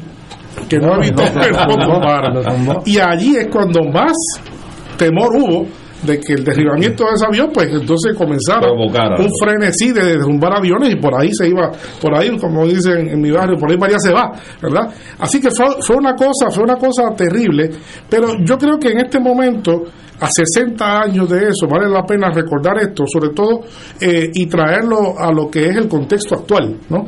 En aquel momento, poco después, se acuñó un concepto muy importante de la Guerra Fría, que hoy día no se casi no se recuerda. Se acuñó el concepto de la coexistencia pacífica. Se desarrolló el concepto de la coexistencia pacífica. Por esa crisis. Por esa crisis. Por esa crisis, distintos filósofos políticos, ¿verdad?, desarrollaron el concepto de que era indispensable que países que tenían un grado de hegemonía en el mundo, pero que tenían sistemas socioeconómicos antagónicos, como lo era el comunismo, con, con, la democracia capitalista por otro lado, pues aunque eran adversarios, aunque competían, aunque tenían diferencias, jamás debía llegar esas diferencias y esa competición al borde de poner la existencia de la humanidad en riesgo. Y eso es lo que se llamó la coexistencia pacífica. Yo creo que en este momento falta mucho de ese sentido, de, aquel, de, aquellas nociones, porque lo que estamos viviendo en este momento, primero, no se ha solucionado en 16 días, llevamos 7 meses de guerra, ¿verdad? Y todavía no hay visión ninguna de cómo va a finalizar ese conflicto. Y como decía alguien que yo leía hoy, es que esto está a nivel de un error a nivel de un pequeño error que se cometa que puede aquí, eh, ¿verdad?, este, lanzarse una, una, una, confrontación seria. Así que yo creo que conectando con ese acontecimiento de hace 60 años y trayéndolo al presente, eh, me parece que esos jefes de Estado opuestos, opuestos, ¿verdad? Eh, Khrushchev por un lado, Kennedy por otro, totalmente antagónicos, tuvieron la capacidad política de sentarse en una mesa y llegar a buenos acuerdos. porque eso no se puede hacer hoy? Buen, punto, este, Es importante, si se hizo en el pasado, se puede hacer ahora. Y hablando de eso, creo que Putin manifestó en algún momento que estaba en disposición de poderse sentar con Biden si fuera necesario, pero esto se complica cada vez más. Israel ahora rompe con su neutralidad y dice que está en disposición de auxiliar y suplirle armas a Ucrania, etcétera. Así que esto, como tú dices, cada vez se complica más. se complica más y no hay interlocutores como lo había en Como los hubo antes. para, para que seamos, sepamos el, peligro que tuvimos en la Cuban Missile Crisis. Yo tenía un primo, ya murió desgraciadamente, que era parte de la, de la de la aviación norteamericana y volaban B-52 desde St. Andrews en Escocia. Y ellos volaban de. Andrews, iban por encima de Noruega, Suecia, Finlandia. aviones todavía. Eh, sí, entonces bajaban hacia Mundmarsk. Entonces regresaban. Esa era su ruta en, durante esas 13, 14 días. Y ellos tenían órdenes secretas que cuando le mandaban una señal ellos abrían las órdenes, había una cajita fuerte de, de los códigos. entonces, y ellos, el avión de ellos, un día le llegó la señal preparando para tirar dos bombas atómicas, cada una 500 veces Hiroshima. Ustedes se imaginan el, poder explosivo de una bomba 500 veces Hiroshima. Y la ruta de ellos era entrar en una picada bombardear a Moscú, seguir hasta el norte de África y entonces brincar en paracaídas. Así de específico ya estaban todos. ¿sabes? El mundo estuvo al punto de desaparecer. Y además, de, digo, además del, avión del primo mío, había como 500 más y los rusos tenían 200, o sea, era una cosa, el mundo se hubiera partido en cuatro cantos. Así que eso fue una, un momento que de- debe- debe- deberíamos aprender de esa crisis para que no pueda suceder, pero Ucrania, Rusia nos, nos, nos vuelve, trae ese, ese posible monstruo, ¿no? Trae, nos trae, nos tú dices, un Yo- error. Yo recuerdo de eso, la sensación del miedo. Yo tenía nueve años y hay tres cosas que creaban, creaban mucha ansiedad. Uno, todo el mundo no hablaba de otra cosa que no fuera eso. Todo el mundo esperaba a Evelio Otero a las 10 de la noche. Yo recuerdo todo el mundo esperando a ver lo último que se sabía de la situación de, de los misiles. Y entonces eso era ahí todo Puerto Rico. Yo recuerdo en mi casa todo el mundo, los familiares, todo el mundo pegado a la televisión a ver qué era lo que iba a ocurrir. Y esto fue una cuestión que fue en un momentum creciente porque Kennedy ordenó el bloqueo de Cuba. Sí, me acuerdo, Y, y eso pues tardó en bloquearse, pero cuando venía la flota rusa con las armas nucleares, con más, ahí era que venía el momento, la, el miedo era qué va a pasar cuando se encuentren, porque los rusos ya venían con más armas nucleares para establecerlo. Así que estaba esa tensión de por dónde va la flota rusa, ya están los portaaviones americanos, está todo en el alerta. Y recuerdo también a el querido amigo, el juez Torres Rigual, que nos contaba que él estaba en Fortaleza con Muñoz cuando esa crisis y que no se sabía, las instrucciones que venían era de que si había guerra nuclear, que todo el mundo se metiera más o menos en el centro de la casa y se cubriera y que con periódicos, con muchos periódicos, para la cuestión de la lluvia radioactiva y las partículas, y que se quedaran ahí hasta que Hasta que, hasta te- que Dios quiera. hasta que vinieran Hasta a recoger que- el cadáver. O sea, y entonces otra cosa que salió de todo eso, ustedes se acuerdan todos aquellos rótulos en los pueblos de Sí. Puerto Rico de Fallout Shelter, Sí, seguro. el roto amarillo y Se todo puso eso. de moda eso. Las escuelas. Pues las todo escuelas, eso fue para crear un falso sentido de seguridad de que si había una guerra la gente tenía dónde ir. Pero ahí lo que había era un sótano, pero ahí no habían alimentos para todo el mundo, ni No, baños no, para todo el mundo, ni camas para todo el mundo. En el viejo San Juan todavía hay edificios que tienen. el rótulo mohoso de los Fallout Shelters. Y eso marcó la generación de nosotros. Y de hecho, yo de niño, yo tengo muchos dibujos que yo hacía cuando estaba en tercer grado, haciendo túneles debajo de la tierra para guerras nucleares y poder sobrevivir debajo de la tierra. Yo tengo Pero- esos pero dibujos todavía. Era, ese era un sueño. Una bomba que volaba a mi primo, así que no, no estoy exagerando. Una bomba que es 500 veces Hiroshima, la tiran en el yunque y desaparece Puerto Rico. O sea, no, no, no queda nadie. Ah, no, nada, absolutamente. nada, se acabó. Absolutamente. Y- y esas tenían 500 bombas de esas. No nos encuentran ni, Sí, sí. De hecho, ni siquiera hacen tu inventario. Oye, pero es, es increíble el daño histórico que los imperios le han hecho a la humanidad. Esto es increíble. Bueno, de hecho, los territorios de Estados Unidos en el Pacífico, de las islas Fueron Bikini. todo, todo, todas esas Sí. esas islas que tienen, Estados Unidos removió la población después Sí, sí. de, de Para- esas áreas para seguir tirando y haciendo pruebas con la bomba H. Cada vez las, las bombas eran Estados mayores. Unidos, Francia, Reino Unido. Y, hubo algunas que explotaron con mucho más fuerza de lo que se creían. Sí, siempre hay un- Y contaminaron radioactivamente a poblaciones completas que todavía tienen una herencia de cáncer este eh, brutal por los pa- pa- particulados radioactivos. Este el, el número de pruebas nucleares que hizo Estados Unidos en el Pacífico.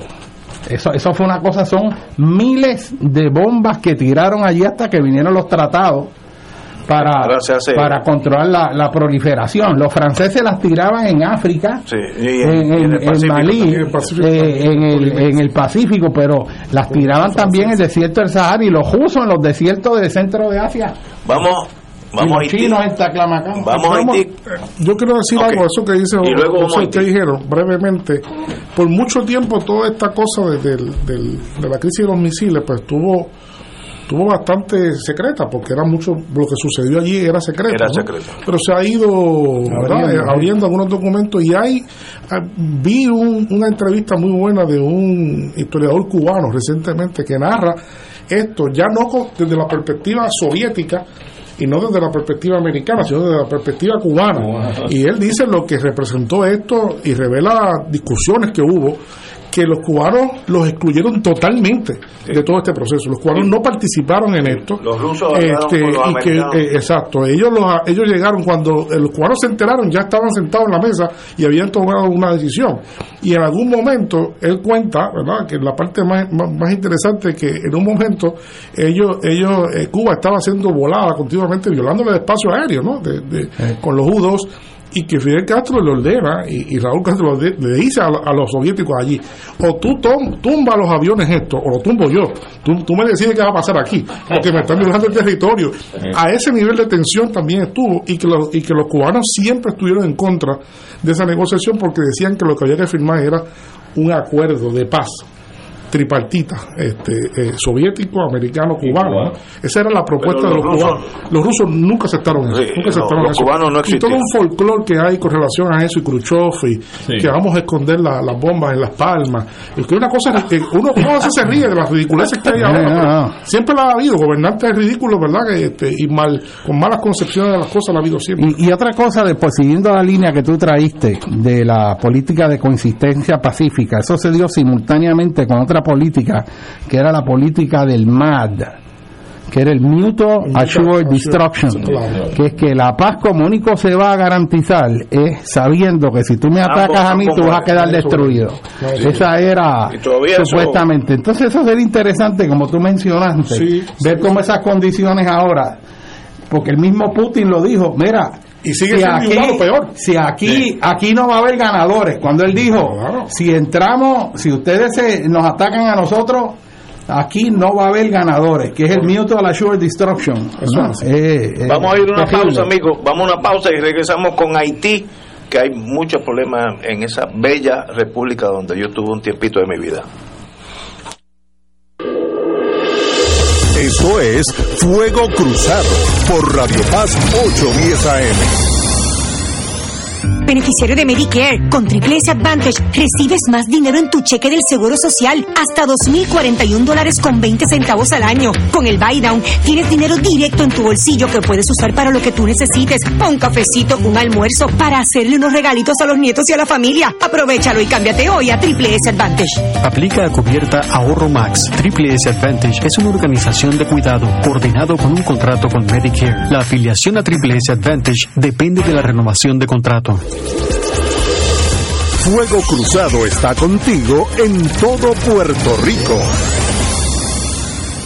Las hermanas dominicas de Fátima invitan a su trigésima primera caminata por amor de forma virtual el domingo 11 de diciembre desde las 9 de la mañana hasta la 1 de la tarde. Acompáñanos a caminar virtualmente desde la comodidad de tu hogar con la animación del grupo Azón de Guerra. Busca tus auspiciadores y envía tu donativo en la alternativa que prefieras por ATH móvil al 787-458-2411 a través del correo postal Caminata por Amor. Box 62 Yauco, Puerto Rico 00698 o en la cuenta del Banco Popular Hermanas Dominicas de Fátima número 077-340523. Para mayor información sobre la trigésima primera caminata por amor, llama al 787-598-9068 o 787-458-2411. Fuego Cruzado, el programa de más credibilidad en la radio puertorriqueña, es ahora la tribuna abierta de análisis noticioso, con diversas perspectivas que exploran el trasfondo de lo que acontece a diario y cómo nos afecta. Escucha Ignacio Rivera y sus panelistas invitados de lunes a viernes en Fuego Cruzado en transmisión diferida a las 10 de la noche por Oro 92.5 FM. Y ahora continúa Fuego Cruzado.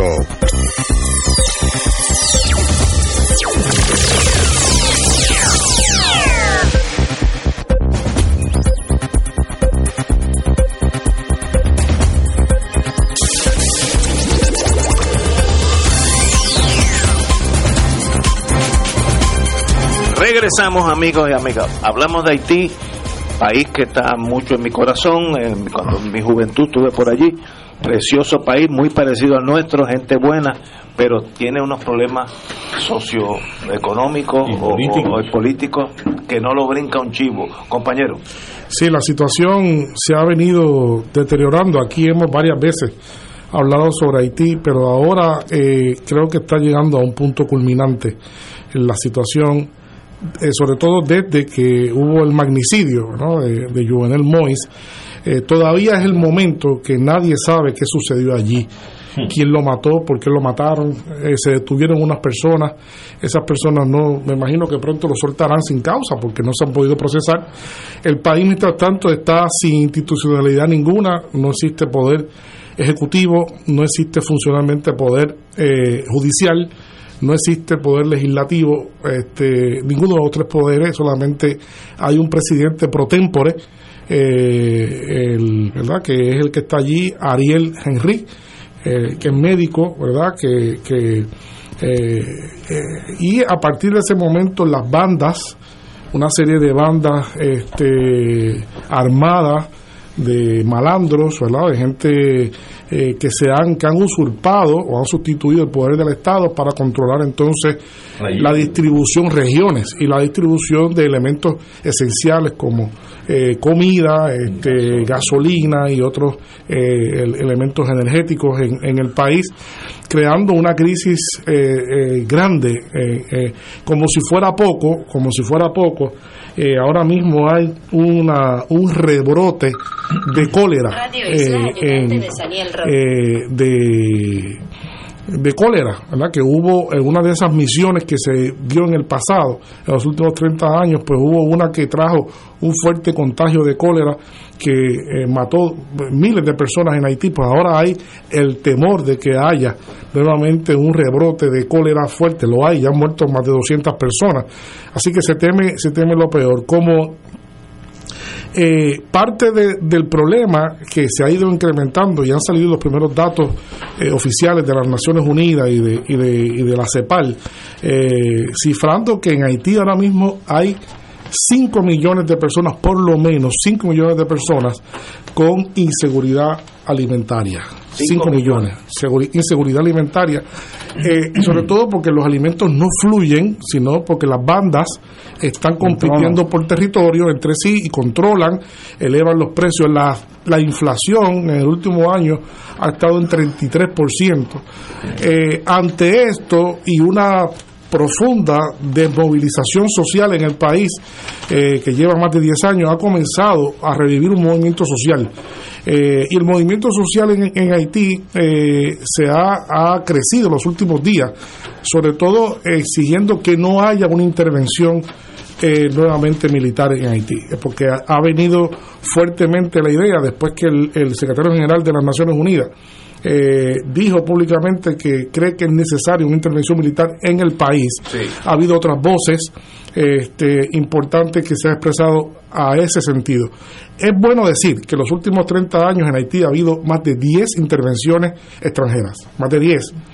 de distintos colores, de distintas formas, y los problemas no se han solucionado para nada. La gente, muchos sectores de esa sociedad este, variopinta, la clase media y otros sectores políticos que se han venido eh, aglutinando los últimos días, según pude hablar hoy con algunos haitianos en Haití, que me, me, contaron, están muy renuentes a aceptar que haya una intervención y han salido a la calle. De hecho, ayer, ayer mismo hubo una protesta multitudinaria frente a la Embajada de Estados Unidos para pedirle a, a, la cónsul que mandara el mensaje de que no haya una intervención. Sin embargo, ya los aviones aterrizaron en Puerto Príncipe aviones con equipo militar de Estados Unidos y de Canadá. Y también hay un, eso se llama una escampavía que se llama del Coast en Puerto Príncipe también está también eh, está está allí también. O sea que parece que es inminente la preparación. Y hay muchas dudas hay muchas dudas porque eh, lo que me dicen alguna gente que pude conversar es que el pueblo no quiere que permanezca eh, Ariel Ariel Henry. Henry. pide la intervención y lo que se sospecha es que Henry, al no querer irse para protegerse, eh, pide la intervención para que lo protejan a él. Pero la gente lo que quiere es una hoja de ruta, asumir el control del proceso, ¿verdad? Otros actores políticos y que haya elecciones en el país. Así que la situación luce muy complicada nuevamente. Cada día es más eh, volátil, yo diría, este, y habría que ver qué pasó. Ayer también, que pasaron muchas cosas ayer con Haití, en los Estados Unidos y Canadá y México llevaron una votación, llevaron una resolución al Consejo de Seguridad que China y Rusia lo vetaron. Eh, la, resolución contenía eh, unas sanciones para los miembros de las bandas, el G9, el Malazú y otras bandas que existen en Haití, son 90, son más de 90 bandas, algunas de ellas eh, actúan ¿verdad? En, con relaciones entre ellas, otras son enemigas, y Rusia y China clara, claramente aterriza en Haití la controversia de las sanciones. ¿no? Los rusos y los, y los y chinos se oponen eh, de principio las sanciones porque, ¿verdad? Por lo que está pasando en el mundo, pero hace todavía más complicado el panorama para, para Haití, que ahora también se conecta con los grandes issues que ocurren en el mundo. Así que esto es algo difícil. El presidente dominicano, que obviamente, bueno o malo, es un actor importante en esto, porque es el vecino inmediato eh, está también secundando la intervención este, y construyendo, terminando un muro para contener, ¿verdad? Este, eh, así que la situación, la pregunta es ¿por qué está México ahí? Hay una pregunta que se puede hacer, ¿por qué está México en esta trilogía que llevan esta resolución? Y claro, hay que decir que hay miles, miles de haitianos en México, miles, miles, que no solamente vienen de Haití, sino que vienen desde, desde Panamá, desde Colombia, que han dado unos periplos increíbles, eh, a la situación en Haití y haciendo lo que sea para llegar a suelo estadounidense. Eh, y, y se dice por lo bajo, se dice por lo bajo que la permanencia de Henry fue porque Henry aceptó recibir nuevamente a todos los haitianos deportados a Estados Unidos, que hubo, te recordarán, hace, hace año y medio, que se deportaron muchísimos haitianos ¿verdad? en la frontera con unas escenas bien dramáticas. Así que eh, todo esto es una madeja, lo que quiero decir que todo esto es una madeja extremadamente volátil, eh, lo que está pasando en Haití en este momento. Yo, yo viví, no, yo, estuve en Haití muchas veces con la General y es difícil poderle explicar a una persona que no haya estado en Haití lo que es la pobreza de Haití, el concepto de lo que es la pobreza. Vamos a buscar la persona más pobre en Puerto Rico que, que pues, alguien X. Imagínense el más pobre en Puerto Rico. Es un privilegiado en torno a la pobreza haitiana. Es algo que si tú no lo ves con tus ojos, no puedes creerlo. ¿Qué tan duro es el ser humano que resiste hambruna, eh, se adapta a todo? Por ejemplo, yo vi niños, cuatro o cinco años, cazando huellitas en la playa, esas que se meten en huevitas, y ahí mismo se las comían, ahí mismo, donde, donde las cogían, ahí mismo se las comían. Uno dice, pero ¿cómo es posible que este país exista? ¿Cómo es posible que a nadie le importe, que es lo peor? A nadie le importa el tipo que ahí no hay petróleo, no hay uranio, no hay nada. Y un gobierno que en realidad no es gobierno, son, más bien unos hacendados que viven en una cápsula de, del tiempo ellos mismos y la persona haitiana no tiene posibilidad de triunfar. Si tú eres pobre haitiano, tu hijo va a ser pobre y tu nieto va a ser más pobre. Eso es una realidad ¿Qué se hacemos ahora? Eh, yo, yo no creo que las Naciones Unidas, con Rusia y China allí, envíen tropas, pero la OEA, que va a ser lo que le diga Estados Unidos, podrían enviar tropas como la mandaron la última vez de Brasil, etcétera. La MINUSTA. Eh, que, causaron problemas. No de Nepal. No, se causaron problemas, este, causaron problemas, pero la OEA llegó allí, pero pero llevaron el cólera vaya. ¿Qué qué va qué se hace con, si, si uno fuera el presidente del universo, ¿qué se hace con un Estado como Haití que básicamente no puede mantener su población en torno a las cuestiones mínimas de la vida, salud, agua, comida, lo mínimo. Eh, ¿Qué hace qué hace el mundo? A mí me sorprende que a nadie le importe tres pepinos. Eh, y si cuando cuando uno de mis viajes allá con la General Electric, la señora de Baby Doc Duvalier, que era la señora del presidente, su mm, barbería, ¿cómo se llama? Su beauty shop, ¿cómo se dice? El salón de belleza. El salón de belleza de ella era en París y cada mes ella volaba a París a cortarse el pelo. So- ¿Sabe? ¿Cómo es posible? Y entonces en la acera, a 100 metros de la casa presidencial, hay gente tirada en el piso muriéndose de hambre. Eso es Haití. ¿Cómo se, ¿Cómo se arregla? Yo no tengo la menor idea, pero me gustaría que al- alguien tuviera una mejor idea y pudiéramos salvar a esos hermanos que son igualitos a nosotros, el mismo temperamento, la música por la cuestión africana es muy parecida. Eh, yo disfruté mucho Haití, pero sufrí mucho porque vi un, un nivel de pobreza que no es no es comprensible para los, los otros latinoamericanos, entre ellos nosotros. Pero Ignacio, yo creo que un ejercicio que hay que hacer para uno tratar de buscar un poco de luz a esos cuestionamientos que tú planteas es buscar la historia y el surgimiento de Haití como pueblo y nación. O sea, ha estado abocado a, a- a lo más triste y a lo más extremo. Todos los países del mundo que han tenido el forcejeo y han logrado su independencia de las potencias que le han dominado, a fin de cuentas siempre ha habido un ajuste de cuentas donde se pagan desagravios y se recobran desagravios por los países imperiales dominantes. En el caso de Haití fue todo lo contrario. Haití tuvo que pagarle a Francia por la independencia, mire usted. ¿ah? Hasta los otros Y días. de ahí para abajo, recógete quiénes han sido las claques. 150 años duró eso. 150. ¡Wow! 150 años por varios y, la- refinanciamientos. y las intervenciones de Estados Unidos. Sí, intervenciones. Pero cógete quiénes fueron las Unidos, claques y las familias que dominaban a ese país en términos de gobierno y de hacienda. Eran unos títeres de los intereses Sí, sí, sí, norteamericanos no, allí. eran, y, y sigue informan, siendo. me informan que el movimiento que se está gestando, que tiene mayor capacidad, ¿verdad? que se está creando, se llama eh, se llama Le Petit de Salins, que significa en español los hijos de Desalín, aquel Aquel presidente que, que lo mataron en un momento, como un símbolo porque se cumplen ahora 220 años de su asesinato. Entonces ahora hay todo un movimiento social alrededor de su figura para rescatar ¿verdad? el país de, de los sectores. Ellos identifican estos últimos 10 años, los sectores desde que gobernó el presidente Martinelli eh, y sus sucesores, toda una línea de sucesión de unos gobiernos neoliberales, unos gobiernos eh, que han, han desgobernado en Haití.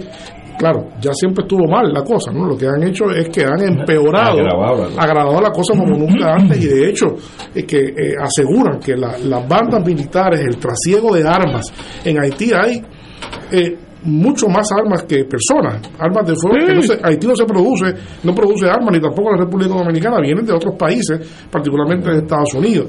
Este, así que el, pa- el país está en una situación bien difícil en este momento. Para, voy a, le voy a hacer una- hacer una pregunta o un comentario al doctor Molinelli. Cuando yo volaba, había un avión, o debe haber Air Jamaica, que venía del este de las Antillas, parado en San Juan, y de aquí volaba a Haití y de ahí iba a Jamaica. Ese era el vuelo. Un vuelo de media hora en jet, una- nada, este, 40 minutos. Y tú sabías cuando entrabas al terreno haitiano, porque la frontera con Santo Domingo era verde, como el yunque, así de verde, oscura, lo otro era. Lo otro era Juana Díaz. Cuando, yo voy para Ponce, siempre pienso en Haití.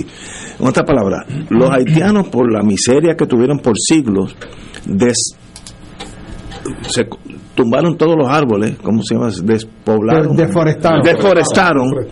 Y entonces tú puedes ver ver con tus ojos la frontera entre Haití y Santo Domingo, porque un lado es una- un lado es el yunque, así de bonito y frondoso y, y verde y bello, y otro es esos estrechos de Juana Díaz. De, ¿Cómo tú haces, cómo tú rehaces un país que vía la deforestación ya no tiene tierras fértiles?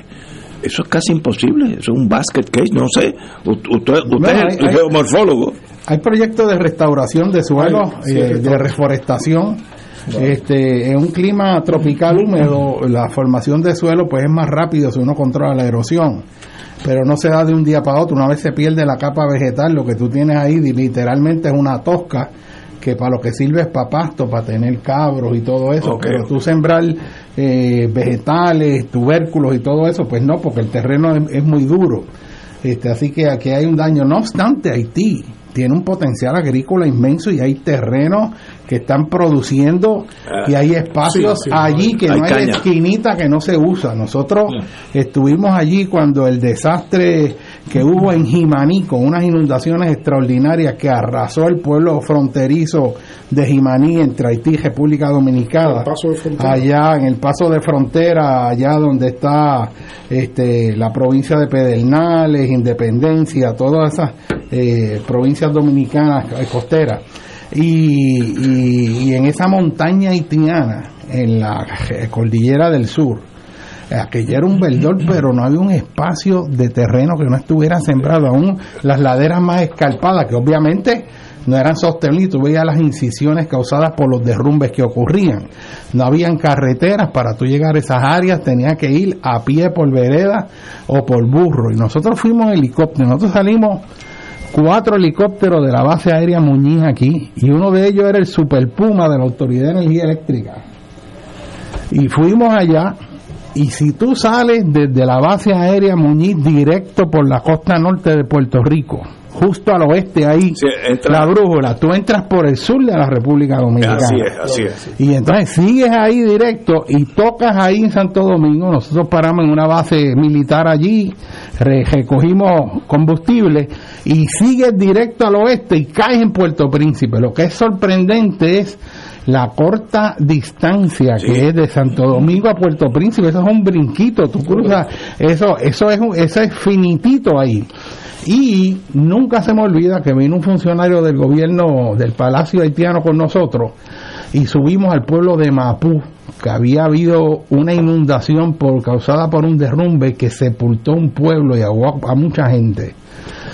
Y empezamos allí en los helicópteros buscando dónde aterrizar y el terreno era tan escabroso que era bien difícil y nosotros caímos en un sitio que había como un plantío, una terracita ahí en cuestión de 12 minutos habían 150 personas alrededor del helicóptero. Cha- y nosotros andábamos en ese helicóptero cuatro personas allí eran de esos de- de- en el que íbamos porque había unos grandes y unos pequeños. Y de momento está todo ese revolú de gente mirando. Y dije, pero espérate si esta gente o sea y de momento te dio como un sentido de vulnerabilidad. Pero ocurrió algo extraordinario. Y es que íbamos los otros helicópteros salieron y la gente mantenía distancia y el funcionario haitiano dijo algo que era cierto aquella gente estaba en harapo después del desastre aquello era las sí. condiciones de pobreza Extrema. y me dijo el haitiano, nos dijo con mucho orgullo y dice, el campesino haitiano no pide porque tiene orgullo propio. Si tú le das, él lo puede aceptar, pero él no va a venir aquí a estirarte la mano a darle.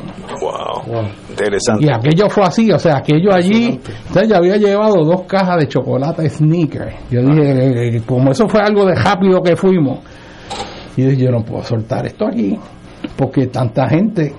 Te van a matar. Y cuando, y cuando no, íbamos a montar en el helicóptero, yo cogí en la orillita, solté las dos cajas y le puse una piedra encima y vámonos, que el que la encuentre, pues que, que haga lo que, lo que crea.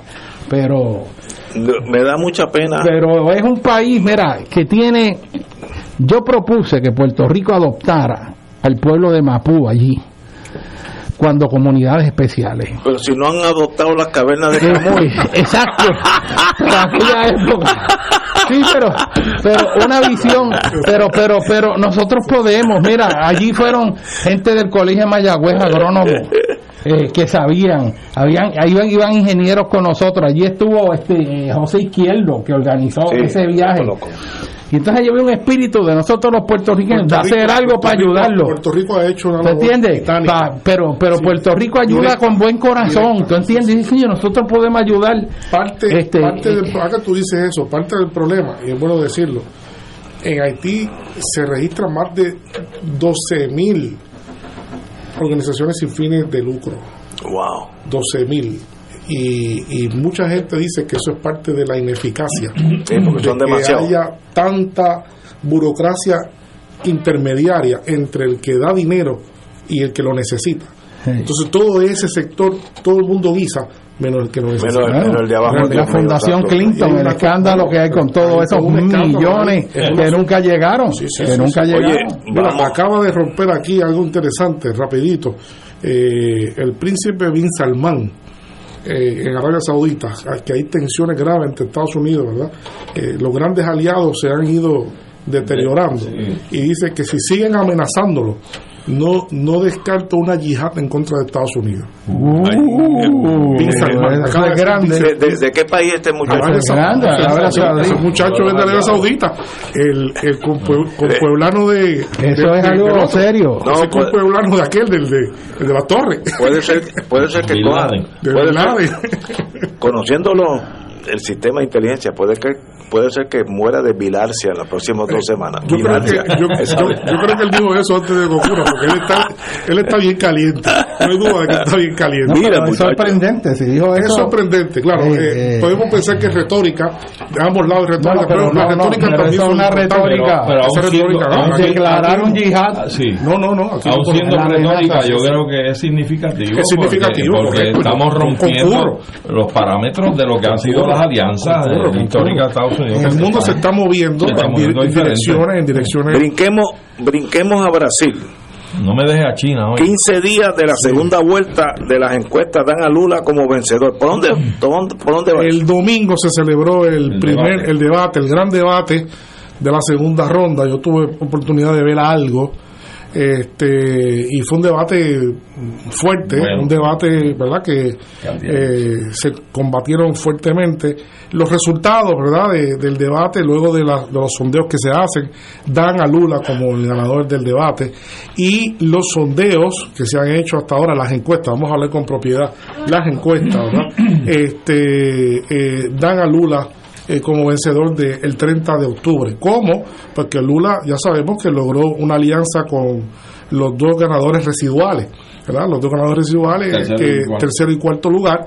Eh, Bolsonaro no pudo obtener nada, nada en ese en, en ese grupo este, electoral, pero eh, gane o pierda, eh, va a ser algo muy difícil porque Bolsonaro tiene el control del Parlamento, tiene, tiene un una fuerte presencia en el Parlamento, más fuerte que el grupo de alianza de, de Lula. Así que, este, sea lo que sea, Ser un gobierno dividido eh, un gobierno dividido. Claro, eh, Brasil es una república presidencialista, eh, es de presidencia fuerte, o sea, el presidente va a poder hacer cosas este, sin contar necesariamente con el Parlamento, pero no hay duda de que va a hacer falta eh, para algunas cosas y van a tener que entrar en procesos de negociación para poder llegar a acuerdos eh, de gobernanza en el país, sin duda alguna, lo cual es un reto para Lula que tiene, tiene eh, muchas interrogantes en su partido político con relación a lo que es el Parlamento, porque sabemos que eh, han sido víctimas de, de golpes, como pasó con Dilma Rousseff, que la destituyeron, el propio Parlamento, en un golpe parlamentario, ¿no?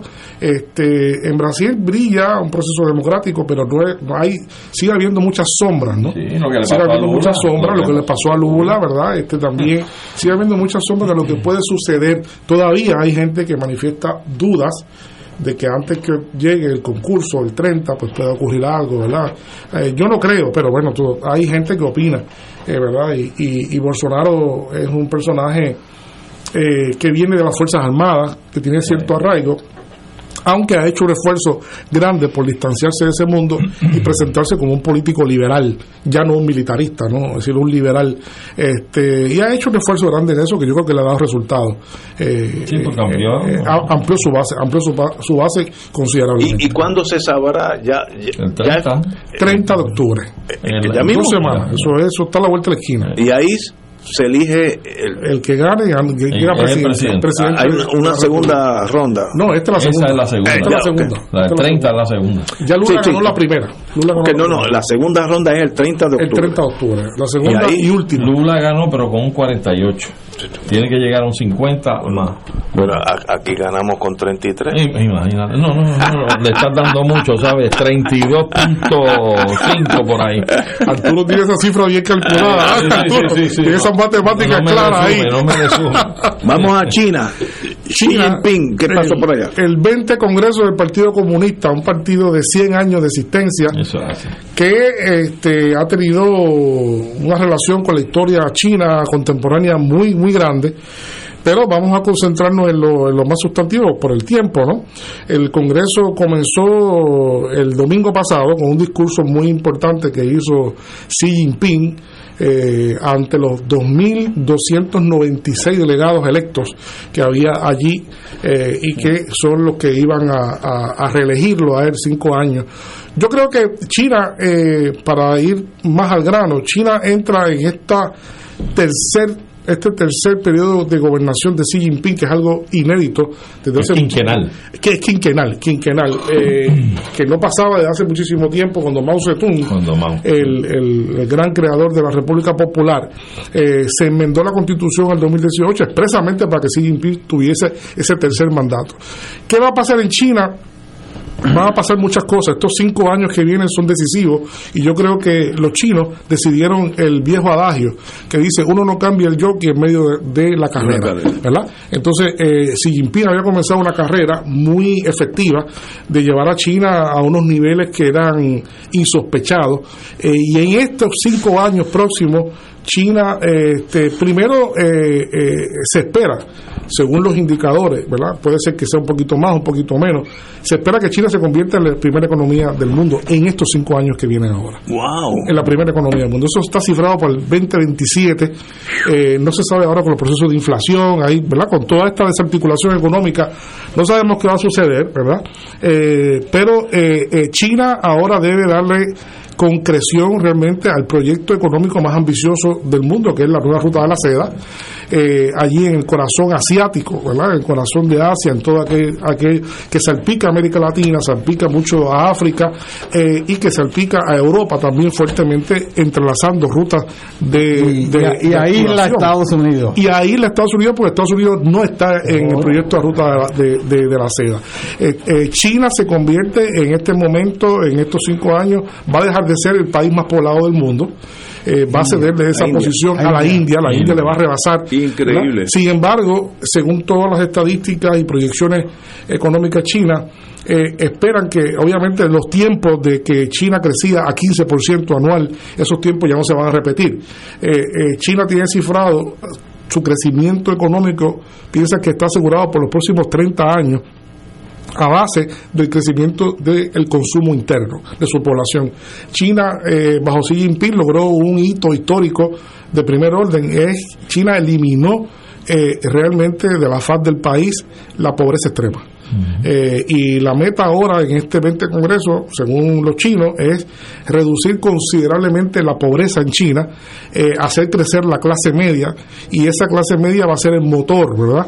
El motor, ¿verdad? Como ustedes decían ahorita, este, los dominicanos decían en un momento dado que, que en ese nuevo mercado gigantesco de turistas chinos, eh, los dominicanos decían a ver si nosotros logramos captar 2% de eso, Uh, estamos hechos, ¿no? se llena. Porque tenemos que construir hoteles hasta que hasta, hasta- así que China este, se dirige también a consolidar el, el espacio Indo-Pacífico en términos militares.